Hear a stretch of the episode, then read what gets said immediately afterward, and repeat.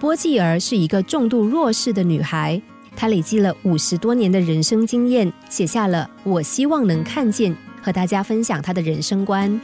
书中她写着：“我有一只眼睛，眼睛上还满是疤痕，我只能透过眼睛左侧的一个小洞去看我想看见的世界，但是我几乎是看不见的。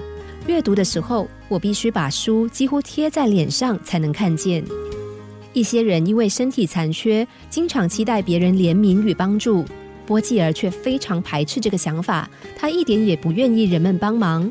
他说：“我是个正常的人，请你们以正常的眼光看我。”小时候，他想跟其他小孩子一起玩跳房子，可是他看不见地上画的线，于是他静静的等其他孩子们回家之后，一个人趴在地上，把房子的线条记得清清楚楚。直到下一次，他就可以轻松自在的跳格子了。好胜心强的他，也真的一如常人般努力向学，甚至表现的比任何人都要优秀。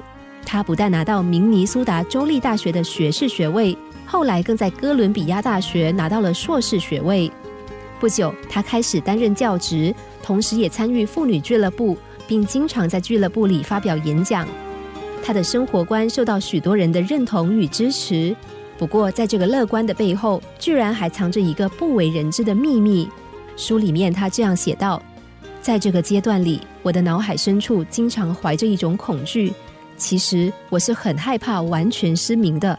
还好，为了克服这个恐惧，我学会幽默的人生态度，日子也过得相当快活。也许是上天心疼他，就在波基尔五十二岁那年，发生了一个奇迹。”在动完一个小手术之后，他居然完全看见了。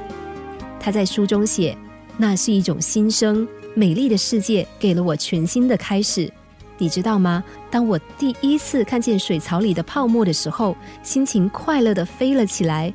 每当我的手一伸进水里，抓起一把又一把的泡沫时，我都会把它们迎向阳光，因为那实在美极了。而且我还看见，在每一个泡沫里都有一道美丽的彩虹呢。从许多坚强的生长朋友身上，我们总是能看见生命的无限可能与动人的生命乐章。